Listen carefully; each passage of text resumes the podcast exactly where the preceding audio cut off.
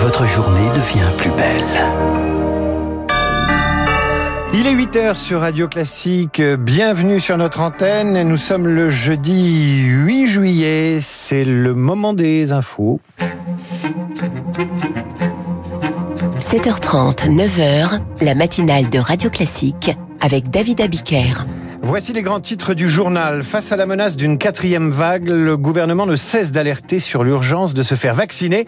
Mais tout miser sur la vaccination, est-ce suffisant? On essaiera d'y voir plus clair avec Rémi Pister. Après l'assassinat du président haïtien Jovenel Moïse, le Conseil de sécurité de l'ONU se réunit pour faire le point sur la situation. Et puis Edgar Morin, le sociologue et ancien résistant, fête ses 100 ans aujourd'hui. Il sera reçu à l'Élysée pour l'occasion. Radio classique.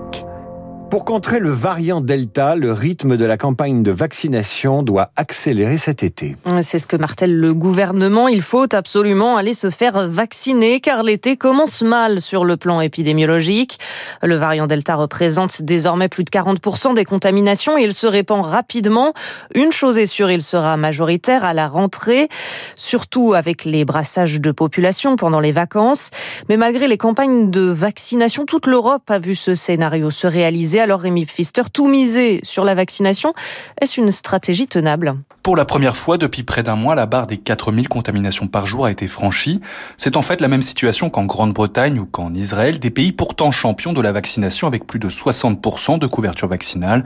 Mais une politique uniquement basée sur le vaccin, c'est une erreur, prévient le professeur Gilbert Deré. Normalement, on devrait ne pas réouvrir le pays totalement, ne pas faire comme la Grande-Bretagne, contenir l'épidémie, on a de la chance, on est encore très bas, ouvrir les boîtes de ce serait à mourir de rire si c'était pas grave. Si on fait pas ça, on part dans une grande inconnue en fait. Avec un variant Delta qui a un taux de reproduction 30 fois plus élevé que le virus originel, l'Europe devrait désormais mettre en place une sorte de stratégie zéro Covid selon l'épidémiologiste Antoine Flau. On instaure des mesures de confinement qui seront de courte durée, qui permettront, comme on le fait par exemple en Australie en ce moment, on décide pendant deux semaines de confiner toute une ville, Sydney, d'identifier et de démanteler toutes les chaînes de transmission sans aucune exception, parce que l'on on sait très bien qu'une seule chaîne de transmission peut entraîner une vague. Seul point positif, le Delta ne semble pas entraîner des formes graves lorsqu'il contamine des gens vaccinés. La quatrième vague pourrait donc relativement épargner les services de réanimation. Mais en sera-t-il de même avec un nouveau variant? C'est la grande inconnue qui inquiète les scientifiques. le chef de l'État Emmanuel Macron présidera lundi un conseil de défense sanitaire, notamment pour trancher sur la question de l'obligation vaccinale pour les soignants. Hier, plusieurs organisations professionnelles du secteur de la santé, ordre des médecins, infirmiers, fédérations hospitalières s'y sont dit favorables. Et pour prévenir la circulation du virus, 6 millions d'autotests vont être euh, mis gratuitement à disposition cet été dans les colonies de vacances et les centres de loisirs. En Haïti, l'assassinat du président Jovenel Moïse menace de déstabiliser un peu plus le pays. Le chef de l'État a été tué hier à son domicile. Un commando armé a fait irruption chez lui en pleine nuit. Les assaillants parlaient anglais et espagnol selon les autorités qui évoquent des mercenaires étrangers. Quatre d'entre eux ont été tués, deux autres arrêtés. Le Conseil de sécurité de l'ONU tient aujourd'hui une réunion d'urgence, Rémi Vallès. Oui, l'organe exécutif des Nations Unies qui dénonce un crime odieux et réclame justice. Après cet assassinat, l'instance, tout comme l'Union européenne, s'inquiète d'une flambée de violence, voire d'un basculement vers l'anarchie en Haïti, un pays rongé par l'insécurité et déjà confronté à une profonde crise politique. Illustration de cette instabilité, c'est euh, Claude Joseph, l'ex-premier ministre remplacé en début de semaine, qui assure finalement l'intérim. Il vient de déclarer l'état de siège à l'ensemble de la nation, encore sous le choc. Alors pour le moment, rien n'a filtré concernant l'identité et les motivations des membres du commando meurtrier. Tout ce que l'on sait, selon l'ambassadeur ambassadeur haïtien aux États-Unis, c'est qu'il s'agirait de professionnels, des étrangers qui se sont fait passer pour des responsables de l'agence anti-drogue américaine afin de pénétrer au domicile du président Rovenel Moïse avant de commettre cet assassinat. Rémi Vallès. En Afghanistan, les talibans ont mené hier une première offensive contre la capitale provinciale, celle de Kalainao. 75 000 habitants dans le nord-est du pays, première grande ville à laquelle ils s'attaquent. Les insurgés sont emparés depuis mai d'importantes portions populations rurales du territoire et se sont approchés de plusieurs villes, surtout depuis que l'armée américaine a annoncé avoir achevé le retrait de ses troupes à 90%.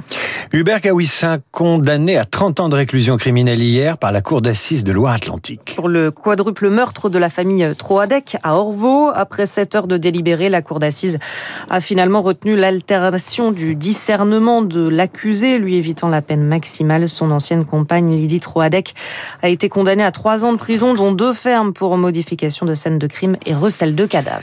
Ils ont un rôle de plus en plus essentiel dans le cours de la justice. Les experts psychiatriques, ce sont eux qui évaluent justement le discernement de l'auteur d'un crime au monde des faits. Ils sont chargés de dire si la personne doit être considérée comme responsable de ses actes.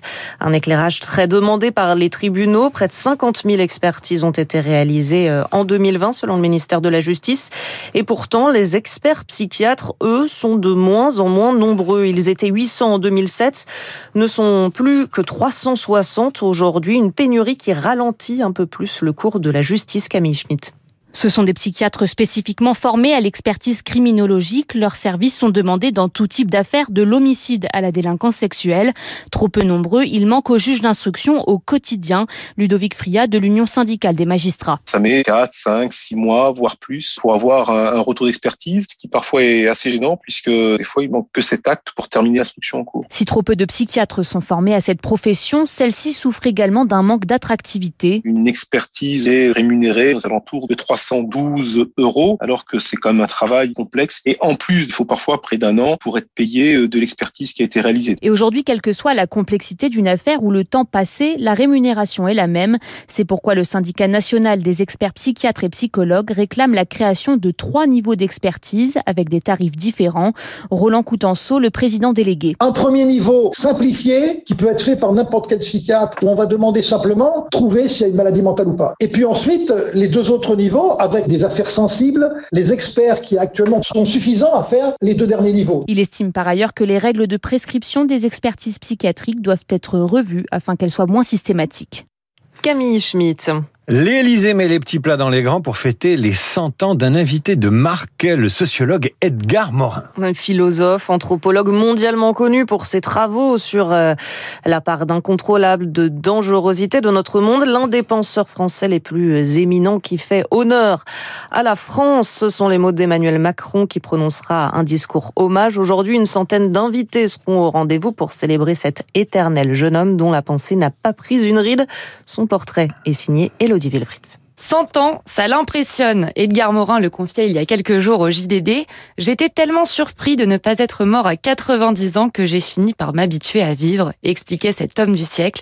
Il a tout vu, ou presque, des guerres mondiales à la crise du Covid, optimiste, malgré la dureté de l'histoire. Je cherche la poésie de la vie. Quand j'étais résistant, j'étais bien dans ma peau. Quand on fait ce qu'on croit bon, ça vous donne un bonheur malgré toute une série de choses qui vous affligent. Edgar Morin a toujours voulu penser l'intensité du présent, comprendre ce qui le fait vivre, sa méthode, la pensée complexe. L'individu, si vous le séparez de la société, vous n'avez qu'une vue très limitée. Si vous le séparez de son espèce biologique, c'est une vision abstraite. Il faut relier ces aspects pour comprendre l'être humain. Pionnier de l'écologie, il dénonce les ravages de la mondialisation et la surconsommation, comme en 2009 au micro d'Olivier Bellamy. Le problème écologique n'est pas le problème extérieur. Nous nous faisons du mal en faisant du mal à la nature. Donnons la priorité de la qualité et ça améliorera notre relation avec la nature. À 100 ans, son énergie ne l'a pas quitté.